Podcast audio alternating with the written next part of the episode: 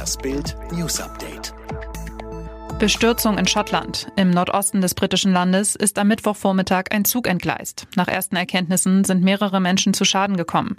Der britischen Nachrichtenagentur PA zufolge gibt es mindestens zwei Tote. Sie beruft sich auf Zeugenaussagen. Das Unglück habe sich auf der Strecke in der Nähe von Stonehaven in Aberdeenshire ereignet, teilte die Verkehrspolizei über Twitter mit. Anscheinend waren die Lokomotive sowie drei Waggons entgleist und eine Böschung hinuntergerutscht. Zuletzt mittellos wurde Assauer kurz vor seinem Tod ausgeplündert. Was ist mit dem Vermögen von Rudi Assauer passiert? Die Zeit berichtet, dass der jahrelang demenzkranke Ex-Manager von Schalke 04 kurz vor seinem Tod 2019 fast mittellos gewesen sei, obwohl er 2010 noch rund 2,3 Millionen Euro gehabt haben soll. Sogar Teile seiner gesetzlichen Rente wurden gepfändet. Neben seiner Tochter, die Assauer pflegte und offizielle Betreuerin war, geht es in dem Zeitartikel auch um die dubiose Rolle zweier Generalbevollmächtigter.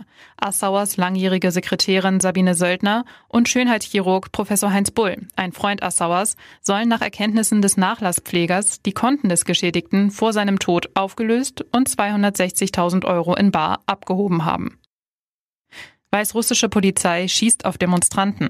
In Weißrussland hat die Polizei eigenen Angaben zufolge mit scharfer Munition auf Demonstranten geschossen. Es seien Schusswaffen bei den Protesten in der Stadt Brest im Süden Weißrusslands zum Einsatz gekommen, teilte das Innenministerium am Mittwoch mit. Mindestens ein Mensch wurde demnach verletzt. Zu dem Schusswaffeneinsatz kam es demnach am Dienstag bei den Protesten gegen die umstrittene Wiederwahl von Diktator Alexander Lukaschenko. Über 1200 Neuinfektionen in nur 24 Stunden.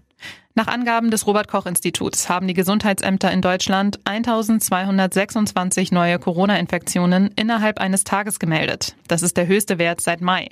Das ist ohne Zweifel besorgniserregend, sagte Bundesgesundheitsminister Jens Spahn am Mittwoch im Deutschlandfunk. Und weiter, das kann natürlich, wenn wir jetzt nicht alle miteinander aufpassen, eine Dynamik entfalten. Mann angeschossen. Eskaliert in Bremen ein Rockerkrieg?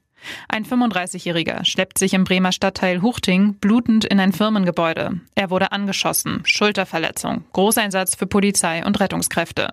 Schnell wird klar, diese Tat kann dem Rockermilieu zugeordnet werden. Einem Bericht des Regionalprogramms Buten und Binnen zufolge handelt es sich bei dem Mann um ein Mitglied der Hells Angels. Am Dienstagabend sollen sich mehrere Mitglieder der Rockergruppe an der Klinik versammelt haben. Polizeibeamte durchsuchten die komplette Gegend nach Spuren und Tätern.